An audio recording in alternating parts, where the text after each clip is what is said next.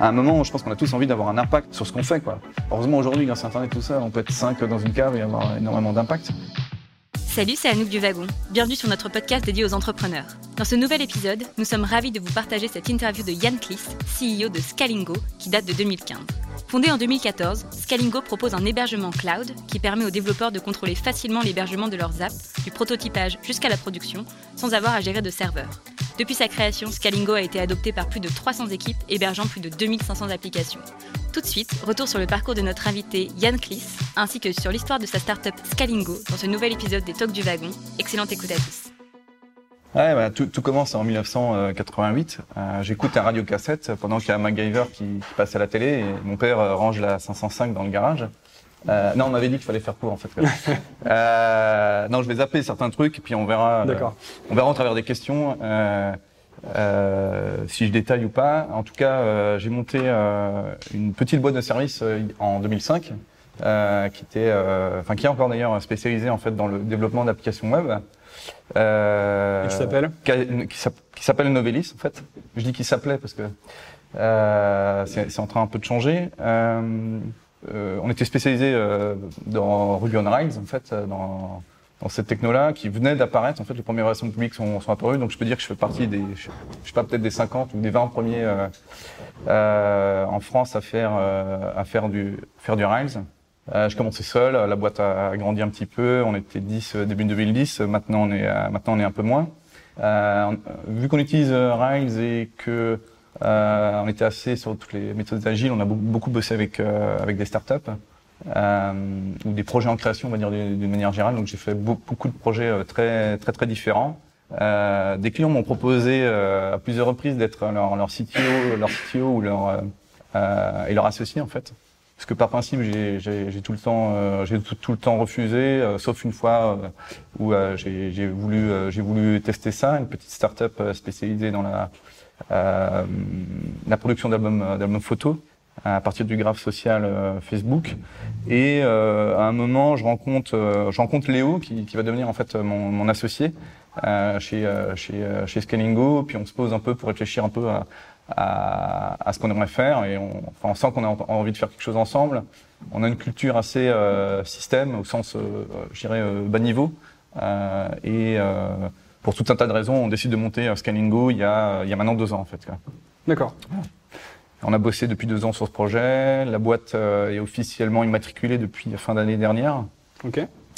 Euh, démarrage commercial en février, euh, en février cette année et euh, commence à voir les premiers résultats, les premiers euh, affinages du business model. Ouais, donc on en parlera peut-être après. Où est-ce que tu, tu, peux nous donner quelques infos? Où est-ce que vous en êtes en termes Peut-être il y a quelques chiffres que tu peux donner ou... Ouais. Bah, donc on a commencé il y a deux ans. On a fait neuf mois de bêta privé, puis neuf mois de bêta public.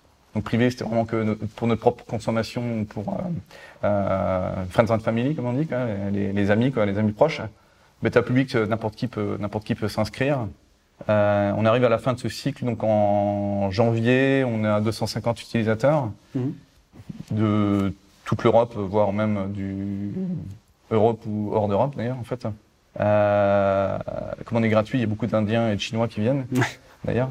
Euh, et euh, à partir de février, où on lance la, où on lance en fait l'offre commerciale, on gagne à peu près 10-15 utilisateurs par jour. Euh, donc on arrive à fin mai, on est 1200 en fait. Il y a Super. 1200 utilisateurs. Là, on doit être à 1005, un truc, un truc comme ça en fait. D'accord. Alors je dis utilisateur, hein, je pense que vous, ça, je pense que vous avez compris que euh, je n'utilise pas encore le mot client, mais bon, on en parlera peut-être après. Quoi. Ouais, alors euh, chez, euh, chez, chez Scaningo, en fait, on est un, ce qu'on appelle aujourd'hui un plateforme de service. Euh, L'idée est la suivante, c'est que si vous avez le code de votre euh, application web, site e-commerce, intranet, extranet, API, backend d'application mobile, aujourd'hui c'est très très large tout ça.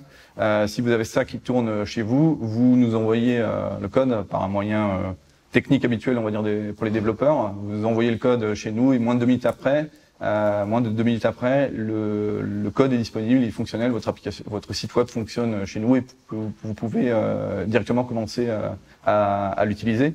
donc vous n'avez pas besoin de réfléchir à, à est-ce que j'ai besoin d'un petit serveur, un moyen serveur, un grand serveur, de, de est-ce que j'ai besoin, qu'est-ce que j'ai besoin comme système d'exploitation dessus, etc. Enfin, on gère tout ça de manière, tout ça de manière automatisée. Donc c'est similaire à, à Heroku.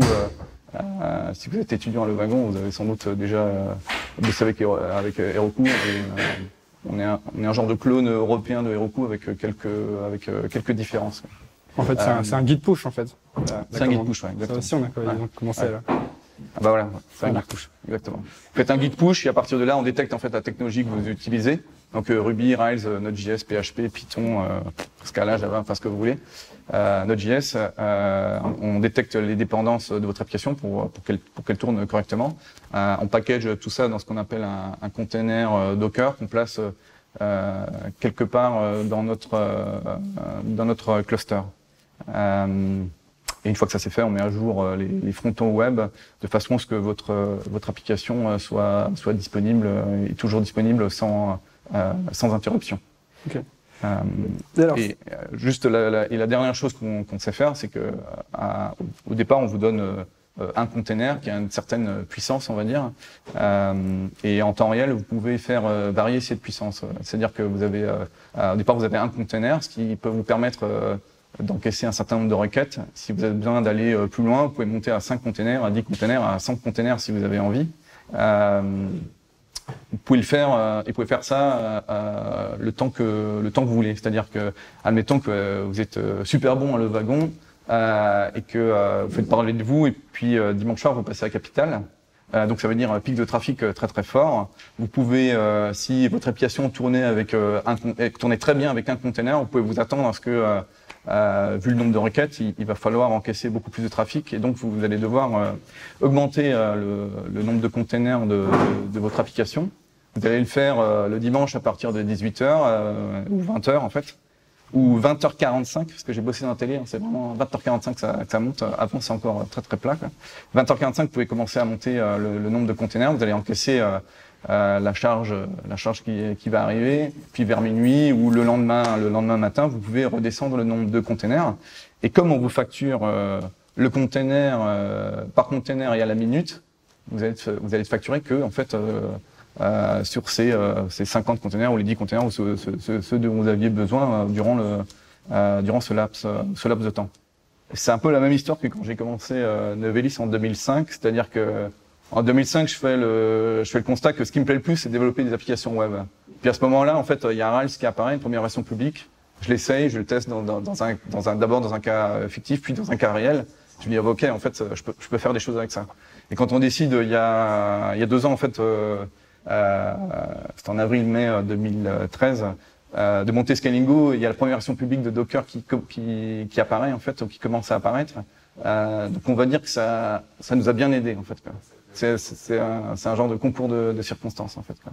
Et du coup, on a passé aussi toutes les euh, tous les affres des débuts de, de, Docker, quoi. les trucs instables, les trucs qui merdent tout le temps. Enfin, ouais. mais on était en bêta, donc euh, ça, ça, va. On avait le droit, quoi. On avait le droit de casser des trucs. Ok. Et du coup, est-ce que tu veux nous parler, vu que tu as été un peu un, un, un, pionnier de la, de la communauté Ruby, comme tu nous dis, ça fait euh, plus de 10 ans que tu utilises ça et que tu utilises Rails, dans les, dans les 20 premiers, les 50 premiers. Est-ce que tu peux nous parler un peu de l'évolution euh, de, la, de, la, communauté et puis même du, du marché en fait? Puisque ouais. le marché a dû beaucoup évoluer aussi. Alors, en, donc en 2005, on est, euh, ouais, je sais pas, je sais pas combien on doit être en France, peut-être, euh, peut-être une centaine, je sais pas en fait, parce qu'on se connaît pas tous, mais on se connaît déjà, on commence à se connaître en fait quand même. Ouais, sur des forums, un peu comme avec euh, Bitcoin. Ou... Sur des sur des forums, sur des mailing lists, ce genre de choses là, et l'association Ruby France, sauf de ma part, elle existait déjà en fait, mais elle était très très petite. C'est-à-dire que le langage Ruby existe depuis très longtemps en fait, et c'est Rails vraiment qui a fait exploser, euh, qui a fait exploser euh, euh, le langage. Donc Ruby France existait déjà, donc il y avait déjà des bribes de, de, de il y avait déjà des bribes de communauté en fait. Quoi. Euh, et assez rapidement en fait, l'association Ruby France organise un Rails Camp, donc c'est un barcamp euh, spécialisé euh, Ruby. Euh, je me souviens plus du, premier, du de la première 2008. Je, je me souviens plus de l'année exacte en fait. et en tout cas, on, à ce moment-là, la communauté, je pense qu'on est un peu tous euh, dans le même état d'esprit, on, prend- on, on fait notre premier programme en Rise et on est, euh, on est ébahi. C'est, trop magique, ça va vite, euh, et puis on, on sent que ça en a, ça, ça en a sous le pied, qu'on peut faire vraiment des, des projets euh, complexes. Quoi, Parce que c'était quoi les blocages sinon avant ça? Euh, Rails en fait offre euh, grosso, euh, grosso modo en fait euh, la structure d'un projet Rails, elle n'a pas changé depuis le départ, depuis euh, depuis dix ans. Il y avait déjà des répertoires euh, modèles, contrôleurs, euh, view, helper, etc. En fait. Euh, donc euh, et ça c'est quelque chose de nouveau. Je veux dire, il y a qu'un framework web te propose ça euh, sur un langage qui est vraiment sympa à utiliser en fait. Euh, contrario d'autres langages qui sont moins sympas à utiliser, comme, comme PHP par exemple. Quoi. Euh, où tu, tu sens que des fois il y a des choses pas rationnelles en fait. Tu, tu- là on sent que c'est il y a quelque chose de très rationnel en fait et tout est fait pour pour accélérer la productivité du développeur et, et quand tu es un professionnel, euh, si tu arrives si à être plus productif, ben, tu es plus heureux en fait. Quoi. Parce que tu peux faire plus de choses, tu peux faire plus de choses complexes, tu peux passer plus de temps à faire des choses, euh, à faire euh, à faire des, des choses pointues. Donc ça c'est le moment vraiment où on sent que ça va exploser. Quoi. On sent que Rails c'est vraiment tip top, enfin, vraiment euh, Ouais. euh, on pense que ça va être le raz de marée en fait euh, sur euh, sur les projets euh, sur les projets web. Euh, ça c'est 2005, 2006, 2007 à mon avis, je pense un truc comme ça. Euh, 2008, on commence à être désabusé en fait, Euh, parce que malgré tout l'engouement de Rails euh, en France et en fait euh, je constatais la même chose en, en Allemagne, donc je dirais en Europe de l'Ouest d'une manière générale, euh, ça explose pas tant que ça en fait. Ok. Il y a beaucoup de, il y a beaucoup d'exis- d'existants, il y a beaucoup d'acteurs qui, qui euh, beaucoup d'acteurs qui, qui bougent pas très vite en fait. Quoi. Et quand je dis pas très vite, ça veut dire euh, ça, ça se compte en, euh, ça se compte en fait en plusieurs années. Quoi. Et le, donc là, on sent qu'il y, a un- il y a un genre de plateau. Alors ce qu'on ce qu'on comprend pas à ce moment-là, c'est qu'effectivement, ça explose pas tant que ça. Alors qu'aux États-Unis, ça explose. hein. Toutes les startups commencent à utiliser Rails. Euh, je sais plus en quelle année a démarré Twitter, mais c'était du Rails euh, au départ. hein, ça doit être 2009 sans doute, un truc comme ça. Quoi. Euh, dans, dans, dans ces dans ces eaux-là. Donc aux États-Unis, ça un explose. peu- Toutes les startups, ça, ouais. toutes les startups utilisent euh, utilisent euh, toutes les grosses startups utilisent euh, utilisent Rails. En France, pas tant que ça. Et je dirais que ce qu'on a fait chez Novelis, ça doit correspondre en fait à, à l'évolution du marché euh, global en France euh, et en Europe de l'Ouest. C'est-à-dire qu'on fait beaucoup de projets commando. Mhm. Euh, soit des projets commando, soit des projets pour des startups. Parce que dans les startups, il n'y a pas de, il y a pas d'existant. Donc c'est, on peut utiliser la un projet quoi. commando Alors projet commando, c'est, euh, on a par exemple travaillé avec euh, euh, Granini, euh, les, Ouais. les, les jus, les jus de fruits en fait. Euh, et c'est le responsable commercial qui, qui, qui, est en contact avec moi, qui m'appelle parce qu'il veut faire un projet. Euh, il a entendu, euh, parler de nous. Il a besoin d'un- outil pour sa force de vente. Et là, là tout de suite, le mois prochain, il faut que ça démarre en fait.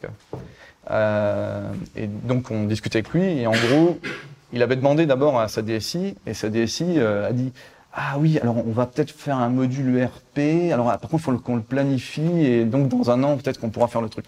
Ok. Donc là il dit c'est pas possible quoi. moi j'ai besoin de on a besoin de taffer euh, tout de suite quoi, en fait quoi. Euh, donc euh, donc c'est ça un projet commando quoi. C'est sur le budget du, de la partie de la partie commerciale euh, plus ou moins en plus ou moins en loose day en fait. Ok. Ce qui pose d'ailleurs d'autres problèmes, hein, parce que à un moment, la DSI veut savoir un peu euh, ce, qui, ce qui se passe aussi, en fait. Quoi. Mais je dirais que quand ils posent la question, on, peut leur montrer euh, des gages, quoi, en fait. Euh, Scalingo, en fait, on a plusieurs cibles. La première et la plus simple, en fait, et, la, et celle que je connais bien, en fait, ça, va être tout ce qui est euh, startup, projet en création ou web agency. Euh, ensuite, on va, on va s'attaquer à des moyens de compte, mais là, le cycle de décision est un peu plus long. Euh, et ça va être sans doute au travers en fait de, de, de SCS2I. Quoi. Je dis sans doute hein, parce que c'est justement sur les, les choses sur lesquelles on est en train de, on est en train de travailler. Et en tout cas, ce qu'on veut essayer de prouver avec euh, Scaningo, c'est que le, la plateforme peut servir à faire tourner n'importe quel type de projet. On peut faire des choses sérieuses, euh, on peut faire des choses sérieuses, euh, sérieuses avec en fait. C'est pas juste pour faire euh, quick quick ou des petits projets pour rigoler, quoi, parce que ça a l'air d'être un peu la, euh, la perception un peu pour le, je pour le moment en fait. Vous êtes combien en ce moment sur le projet? Chez Scalingo, Ouais. on est trois. Donc c'était dur. Et du coup, c'est euh, enfin, trois cofondateurs ou... Ouais, trois, co- on, est, on est deux cofondateurs en fait. Euh, on est deux depuis, euh, depuis deux ans à travailler sur le projet. Et quand on a monté la boîte, on a commencé à réfléchir à comment on voulait structurer, on va dire, euh, l'actionnariat et le fait qu'on voulait peut-être euh, monter un, un advisory board, euh, donc avoir des conseillers plus proches de nous. Et euh, ce, qui, ce qui nous manque, c'est un peu la, la fibre commerciale en fait. Moi, je, moi je, suis plutôt sur les aspects produits en fait, et, euh, euh, tout ce qui est visible par, par l'utilisateur ou utilisable par l'utilisateur. Mais associé vraiment son côté back-end techno. Quoi. Ouais, moi je, je, je, je suis un peu sur le- les aspects UX. ouais. Et notre troisième associé, qui est arrivé donc beaucoup plus tard, euh, il, il lui c'est un, un salesman, quoi, co- comme on dit en fait. Quoi. Le côté startup, tout ça, ça le fait, ça le fait rêver, quoi, en fait. quoi. Alors euh, aujourd'hui, on a un data center qui est à Paris. On a un partenariat avec une boîte euh, d'hébergement en fait, on loue, on loue, euh, on loue des machines chez eux et eux s'occupent euh, de la connectivité. Quoi. Donc dans le langage commun, on dit c'est notre data center. Tout le monde dit ça en fait, même si c'est pas c'est pas moi qui ai les murs en fait. Ils ont ils ont leur cage, euh, ils ont leur cage à eux quoi, en fait. Avec, euh, ils s'occupent eux-mêmes de, de, leur, de, leur- de la connectivité internet et des connexions avec les opérateurs. quoi, en fait. Donc ça c'est aujourd'hui, euh, dans le futur, on espère avoir d'autres data centers, notamment hors, hors de- hors d'Europe. Mais du, du coup, ça crée une. ça, c'est une différence, par exemple, avec Heroku, le fait d'avoir ces data centers en, En Europe, fait, au niveau de la sécurité, par exemple? C'est euh, en réalité c'est pas tellement un problème de c'est c'est pas pour des raisons de sécurité qu'on a décidé de faire ça. Euh, enfin c'est plutôt pour des raisons de de, législa- de législation on va dire ou de euh, pour les questions juridiques que- Mhm. qu'on décide de, en tout cas de pas aller sur Amazon. Quoi. Ok. Ça, ça c'est la première chose. Ensuite, la deuxième, la deuxième chose, c'est que euh, euh, nous, personnellement, ce qui nous embête avec Heroku, c'est que euh, le ratio prix-performance, il est pas très bon. En tout cas, il était pas très bon jusqu'à il y a, euh, il y a deux mois, un truc comme ça, quand ils ont changé leur grille tarifaire, mais avant, il était vraiment pas bon, en fait, on va dire. Euh, même s'ils offrent plein de choses euh, en échange, en fait, le fait que tu n'as pas besoin de t'occuper euh, d'administration système, même s'ils offrent beaucoup de choses, en échange, le prix reste quand même très élevé. Et, et le, pour nous, c'est vraiment le, le ratio prix-performance, en fait. C'est-à-dire, euh, par rapport au- à l'argent que tu mets, qu'est-ce que euh, qu'est-ce que tu as en échange comme facilité euh, de déploiement, de, de scaling, etc. Mhm. euh, et et de, de puissance, en fait. Quoi. Et on trouve que les, dans, dans ce rapport-là, il y a, y a un souci, en fait. Quoi. Et c'est un des blocages pour... Euh, euh, c'est un des blocages pour lequel, en fait, j'entends encore des gens me dire « Ah, mais moi, c'est bon, je, tant pis, je vais faire moi-même et je vais louer un serveur chez OVH. Quoi. Vous, vous êtes, Ou un qui me suffit. vous, vous êtes plus performant qu'Heroku. Parce que, alors, on a, ça a des avantages et des inconvénients, parce que on est, on loue des machines physiques, en fait, quoi. Je veux dire, on, on est directement dessus et on utilise des containers, donc on utilise des containers Docker, donc on n'a pas de, euh, on n'a pas de VM, en fait, euh, on n'a pas de, de, de- Virtual Machine. de, de machines virtuelles en fait euh, qu'on qu'on fait tourner, quoi, qui rajouterait en fait des, des layers euh, sur, sur ces machines physiques. Alors en, en contrepartie, effectivement, on va moins vite sur certains aspects. On est plus dépendant de notre hébergeur sur euh, des aspects de certification par rapport à la sécurité, des, des choses comme ça. euh, que, que Amazon peut avoir. Et si demain euh, euh, Blizzard vient nous voir euh, parce qu'il veut faire tourner un jeu chez nous, euh, il, faut qu'on fasse grandir notre notre cluster d'abord avant de pouvoir accepter des très très grosses des très très grosses des très, très, très, très grosses applications. D'accord. Ok. Bah, Aujourd'hui, il y a beaucoup de gens qui vont sur Amazon, euh, mais euh, on va dire que la tendance dans le cloud, que ce soit chez Amazon ou chez Google ou Azure, c'est que tous les neuf mois, il y a une révision en fait de la grille tarifaire. Euh, et tous les gens qui construisent des choses sur ces, euh, sur ces, ces clouds-là, en général, répercutent euh, ces baisses tarifaires. Ce qui n'a pas été le cas chez Heroku. Quoi. Et alors, déjà, il y, a, y a, y a la problématique du prix, et je dirais que de l'avis de, de, de beaucoup de personnes, et donc c'est mon avis aussi, euh, depuis qu'Heroku a été, a été racheté par Salesforce, euh, on va dire qu'ils y sont allés euh, cool, quoi, en fait. Autant au niveau euh, le prix qui a pas trop changé, enfin, faudrait que je vérifie, mais ça, ça a quasiment pas changé en, en je sais pas combien de mois ou d'années, euh, et, et, et aussi au niveau des features, en fait, quoi. Au, au niveau de ce que peut faire la, de ce que peut faire la plateforme, en fait. Quoi. Et là, on sent que depuis qu'il y a Docker, là, par contre, il commence à avoir le feu aux fesses, quoi. Donc, donc tant mieux, ça, ça fait plus de concurrence et un meilleur marché. Quoi. Donc là, on a un panel, à mon avis, de pas mal de monde qui aimerait bien devenir ou qui est déjà entrepreneur. Toi, tu es assez investi dans la scène entrepreneuriale euh, de ta région. Est-ce que tu peux nous parler un peu de ça et de ce que tu fais avec Alsace Digital, par exemple? Euh, ouais, donc euh, bah, en fait ça commence à peu, près au même moment que, que Novelis. Pour un certain nombre de raisons, euh, Strasbourg c'est cool. Euh, Paris j'aime bien y être en déplacement, mais, euh, mais sans plus. Donc, donc tu penses qu'on peut créer une communauté startup dans n'importe quelle ville? Ouais, ouais. Alors euh, c'était notre perception et notre volonté depuis depuis le moment où on monte, où on a monté Alsace Digital. Donc c'était Alsace Digital, c'est il y a six ans, il y a six ans maintenant en fait. Et, et, la plupart des choses qu'on a faites, en fait, ont été, on va dire, théorisées dans un bouquin de Bradfeld Mhm. euh, qui s'appelle euh, Startup Community, euh, qui est un bouquin qui décrit euh, son histoire, comment il a monté une, une communauté de startup à Boulder, Boulder. Colorado, qui, euh, enfin, il y a 20 ans, en tout cas, c'était pas, euh, c'est pas très grand, Boulder. Je sais plus, c'est Ouais, 300 000 c'est habitants, un truc comme ça. Enfin, c'est très, très, très petit. Puis ils ont un taux, le, le nombre de startups par habitant est complètement euh, hallucinant aujourd'hui. Et à l'époque, il y avait que dalle, quoi, en fait. Ça. Et donc, il raconte, il raconte l'histoire, en fait, de, de comment il a monté cette, euh, euh, comment il a monté en fait ces communautés. Et donc, euh, on se rend compte qu'on a, on a fait des- choses déjà équivalentes. Quoi. Donc, la première chose, c'est que le projet doit être mené par euh, des entrepreneurs. Mhm. C'est les seuls qui, puissent, qui peuvent faire ça. Euh, la communauté, c'est autant les entrepreneurs que ce qu'il appelle dans le bouquin, c'est des feeders. Donc des, des gens qui donnent à manger ou qui se, ou qui se nourrissent en fait. Quoi. Donc c'est autant les institutionnels que euh, ceux qui ont envie mais peuvent pas, euh, les, les, les wannabe start-upers, enfin etc. Euh, et, et en plus de ça, il dit que il faut les, les entrepreneurs qui décident de, de se lancer en fait dans l'aventure doivent être clairs avec le fait que euh, ça met 20 ans. Ouais. Donc euh, faut, faut, Il faut s'accrocher. faut, faut s'accrocher, il faut, il faut y croire, quoi, en fait. quoi. Donc, euh, donc voilà, ça fait, euh, euh, avant les trucs d'Atlas Digital, ça va faire 7-8 ans, donc euh, il nous reste 12 ans encore. En parlant de cette histoire de, de s'accrocher, est-ce que tu as une ou deux, euh, une anecdote d'un moment où ça a été vraiment difficile, où les choses se sont mal passées, ou quelque chose de d'une vraie galère, par exemple, d'entrepreneur? Euh, donc, donc chez Skylingo, c'est, c'est, c'est récent, mais même si j'ai déjà quelques anecdotes, quoi, mais j'en ai, euh, euh, j'en ai chez Novelis, en fait. Euh, je pense que qu- quand on monte une boîte, euh, euh, on, on, on rêve tous finalement de, de, de grandir, euh, d'embaucher des gens, euh, de faire de plus en plus de contrats, etc. Mais même pas, pas, pas pour une question d'argent, en fait. C'est pour le fait de, à un moment, je pense qu'on a tous envie d'avoir un impact sur, sur, sur ce qu'on fait, quoi. Euh, et il se trouve que si on veut un impact, il faut avoir une certaine, une certaine masse, en fait. Quoi.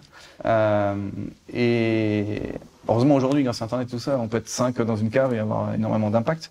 Euh, mais toujours est-il qu'il faut, à un moment, il faut grandir. Et euh, le jour où, en fait, il faut licencier quelqu'un, ou en tout cas, ça va pas et on, on veut le licencier, là, c'est dur, en fait. Quoi. Mm. Parce qu'on se dit, euh, merde, j'ai- j'ai j'ai pas, j'avais pas signé pour ça, en fait, au départ. Quoi. En fait, je voulais, je voulais pas faire ça, quoi, en fait. Quoi.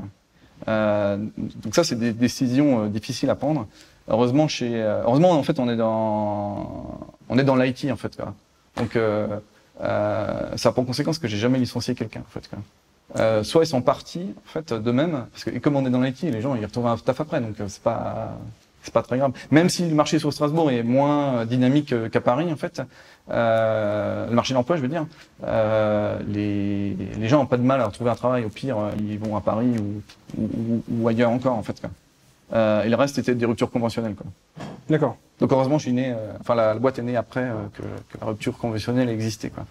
Alors depuis le départ, euh, donc euh, depuis deux ans, et c'est un truc que j'ai appris à, travers Novelis avec tous les projets sur lesquels on a travaillé, c'est qu'au moment où le paiement CB est en place et qu'il y a un mec qui a mis, un mec, enfin une fille, hein, qui a mis sa CB euh, quelqu'un que je connais pas, qui est ni euh, ni mon frère, ni mon cousin, ni mon meilleur pote, a mis sa CB et il a payé, il a payé en fait la, la, la valeur de la boîte change complètement. Elle change à ce moment-là en fait. Quoi. Euh, et donc c'est ce qu'on voulait atteindre euh, en fait euh, en euh, c'est absolument ce qu'on voulait atteindre. Donc ça a été long parce que deux ans c'est quand même très très long. Hein. Faut euh, faut s'accrocher, il faut arri- arriver à payer ses factures en parallèle, etc. Donc deux ans sans aucun revenu, c'est ça? Non, je peux pas. Ouais, j'ai une fille. Euh, je...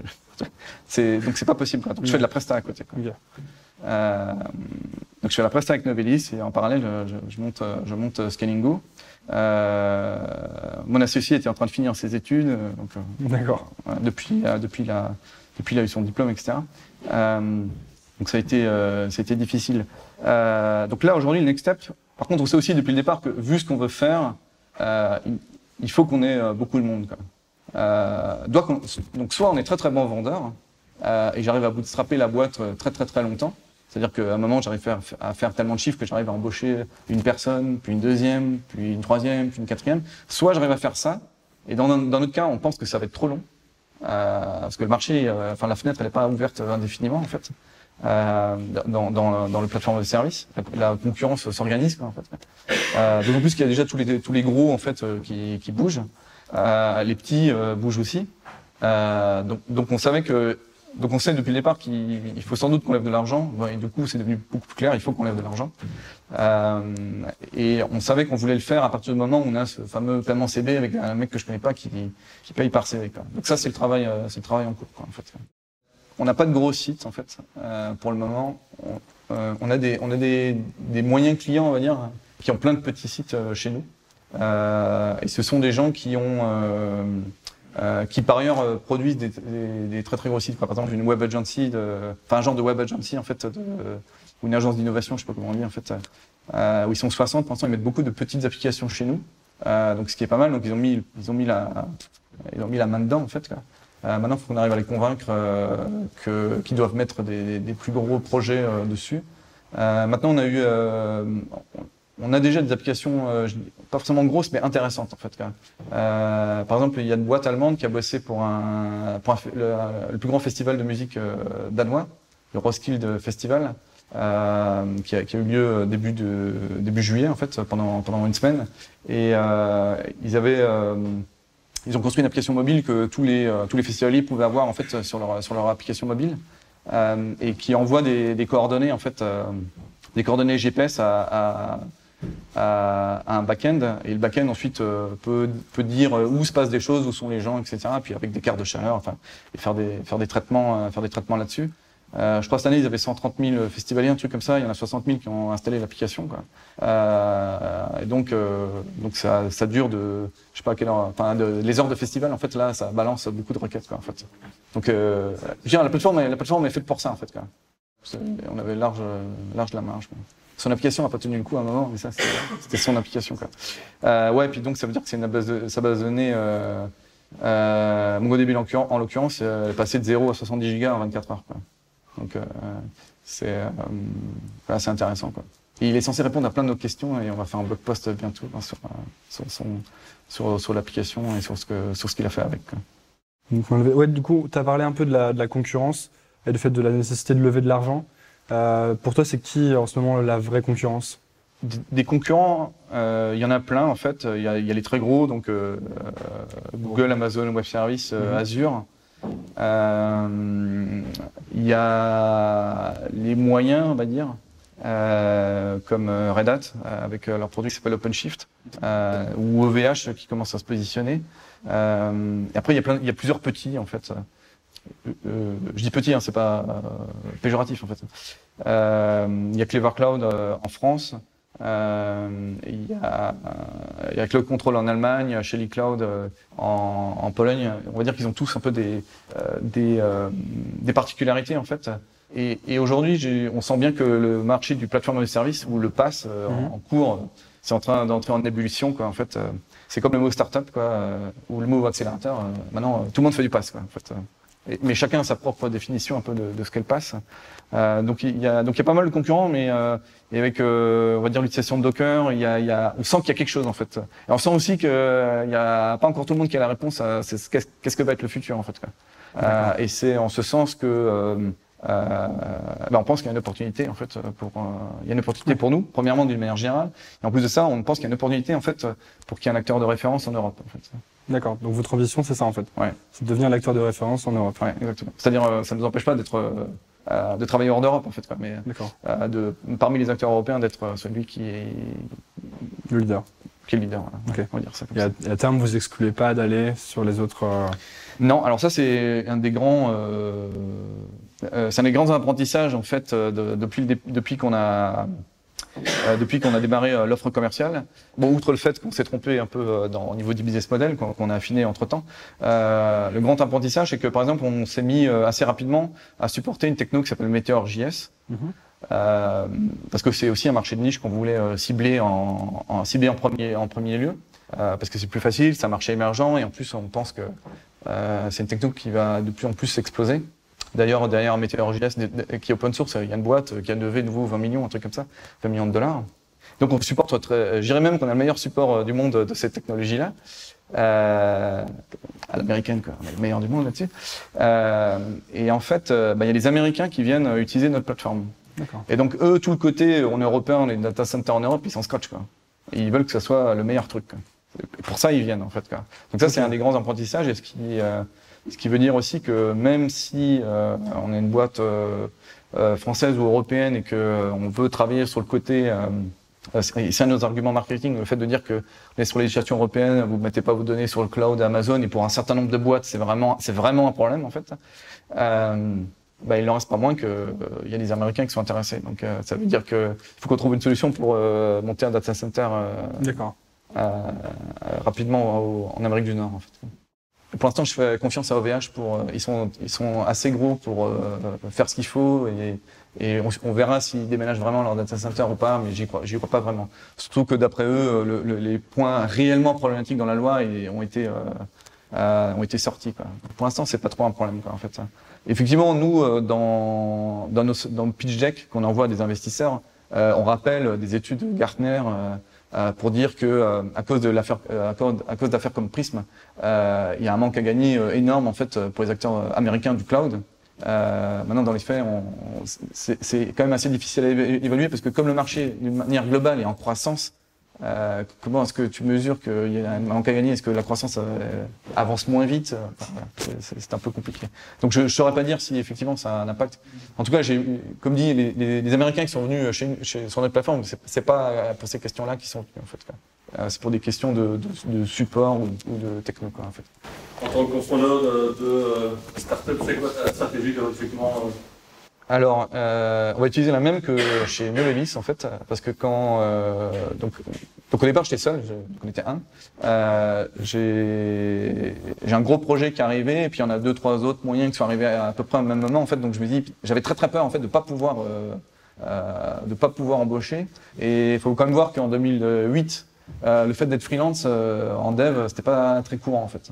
Ce qui aujourd'hui n'est pas du tout. Enfin, je veux dire, aujourd'hui, le marché, a, a, le marché a beaucoup changé en fait. Quoi. Euh, de ce point de vue-là, la, la, crise est passée par là d'ailleurs. D'ailleurs, j'ai toujours, j'ai toujours été étonné euh, des gens de boîtes quand même d'une certaine taille qui disent ouais, on n'arrive pas à développer, on n'arrive pas à embaucher des développeurs Ruby, ce qui a jamais été mon problème quoi, en fait. Euh, mais du coup, j'utilise une stratégie, on va dire proactive, qui en tout cas a marché pour les devs. Euh, donc, ça veut dire que je donne des cours en fait, en DUT, en école d'Inge, euh, essentiellement à Strasbourg en fait. Euh, mais j'en ai fait un peu aussi à, à Paris. J'interviens dans des conférences, dans des meet-ups. On cherche à embaucher un business dev ou un commercial ou peu importe comment le nom que vous mettez euh, le nom que vous mettez après en fait euh, où on organise où j'ai organisé en fait des, des, événements en fait sur, euh, sur, sur Paris en fait quoi. donc assez facilement il y a des gens qui viennent vers toi quoi. Vu que j'essaie de pas trop raconter de conneries en général les gens sont intéressés puis ça se fait assez euh, assez naturellement et donc et on prend aussi beaucoup de gens en stage en fait même des premières années euh, d'école d'Inge parce que même si c'est pas eux que euh, c'est pas forcément ma passion d'élever des mecs pendant 5 ans en fait. Euh, en tout cas, ça fait tâche d'encre euh, ou tâche d'huile en fait dans, dans, leur école. Il y a d'autres gens qui viennent après. Enfin voilà, donc euh, il y, a, il y, a, un cycle euh, vertueux, je dirais. Et finalement, ça prend pas tant, tant de temps que ça. Quoi, en fait. Formel. Ouais. Ouais. En tout cas, j'estime que c'est un, un, investissement nécessaire et qui et en plus ça m'intéresse. Enfin, ça m'intéresse et en général, du coup, les gens que j'embauche, ça les intéresse aussi.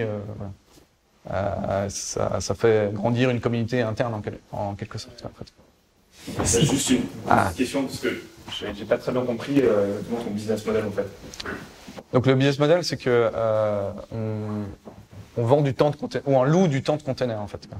Donc c'est-à-dire que, admettons que tu déploies ton application, bah, il faut faire tourner l'application et en général tu vas prendre une base de données aussi en fait. Euh, on, on, loue le temps que, que tu utilises ton, ton, ton, ton conteneur ou tes, tes, ressources en fait sur notre, sur notre plateforme. Quoi. Donc c'est ce que tu disais, si, ça, si c'est un volume supérieur, puis Ouais, etc. Ouais, exactement. Et donc ça, on, comme dit, on le facture, on facture la minute. Quoi. Donc ça veut dire qu'à la fin du mois, tu as une facture consolidée en disant voilà, tu as, utilisé tant de temps de containers, euh, tant de bases de données, euh, tant d'autres, tant d'autres choses en fait. Pour l'instant, il faut le faire manuellement parce que c'est un problème complexe quoi, en fait. C'est un problème que. Ouais. Comme, comme on facture à la minute, euh, c'est facile pour vous, enfin c'est facile, c'est euh, euh, peu onéreux pour vous de tester à l'avance en fait. Euh, on verra dans le futur si on met des choses en place pour. Euh, on appelle ça souvent l'auto-scaling en fait. Euh, on verra si on met des choses en place pour ça ou pas. Quoi. Mais c'est un, un, problème complexe en fait parce que, admettons qu'on dise, ok, vous avez un, un container et puis suivant la métrique euh, la plus basique, c'est le temps de réponse en fait. C'est-à-dire que euh, j'envoie une requête, un, un, navigateur envoie une requête euh, et ça met un peu de temps à revenir en fait. Donc ce cycle, ce cycle-là met un certain temps. Euh, si temps augmente, ça veut sans doute dire que euh, mon, mon, mes ressources, euh, enfin il n'y a pas assez de ressources pour faire tourner mon, mon application en fait. Donc on pourrait se baser sur le temps de réponse. Euh, le et ça serait même assez facile à faire. Le problème, c'est que c'est un peu trop basique, quoi. Parce que si vous, si, admettons qu'on monte à 10 containers et que euh, le temps de réponse est toujours pas bon, est-ce qu'il faudrait monter à plus? Est-ce que c'est la base de données qui pose un problème? Est-ce que c'est le code qui a un problème? Euh, Parce que souvent, en fait, en, en réalité, euh, c'est pas. Euh, on va souvent se rendre compte que euh, il y a des erreurs qu'on voit partout en fait et elles sont dans, elles sont innées dans le code. Que je passe à 1 ou à 100 containers, ça va pas changer tellement de choses que ça en fait. Euh, par exemple, j'ai 1000 utilisateurs qui se pointent et qui euh, euh, qui uploadent des images ou qui font une action qui envoie un mail ou qui font des actions qui, qui mettent un peu de temps. Euh, bah déjà tout ça, faudrait le faire en asynchrone. Enfin, il faudrait le faire d'une autre manière en fait.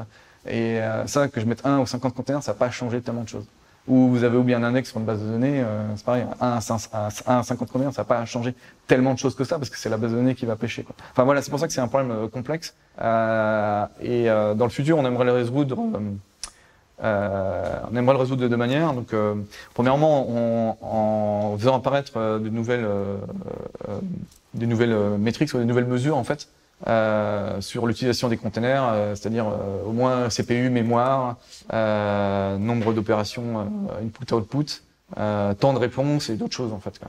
Pour, pour pouvoir, on va dire, affiner en fait le modèle et faire de l'autoscaling.